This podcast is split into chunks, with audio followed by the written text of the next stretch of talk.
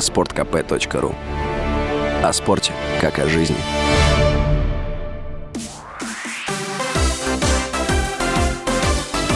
Новости спорта.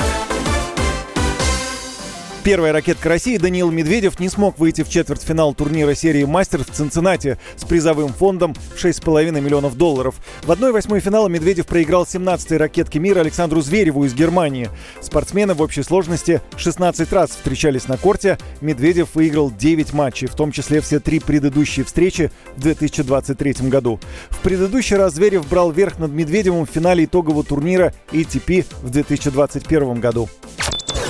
Серб Новак Джокович вышел в четвертьфинал турнира Ассоциации теннисистов-профессионалов серии «Мастерс» там же в Цинциннате. В третьем круге турнира Джокович обыграл француза Гаэля Монфиса.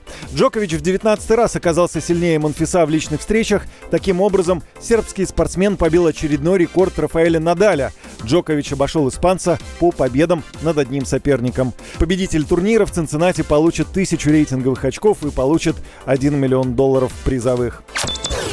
Аргентинский нападающий Лионель Месси оценил переход в Интер Майами. Его слова приводит Франц-24. Месси назвал решение о переезде в США правильным. Могу сказать, что я очень доволен решением, которое мы приняли, не только для игры, для того, как она проходит, но и для моей семьи, для того, как мы живем здесь каждый день, для того, как мы наслаждаемся городом.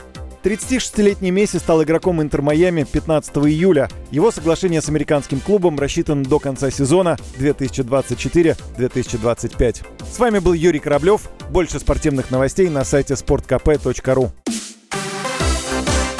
Новости спорта.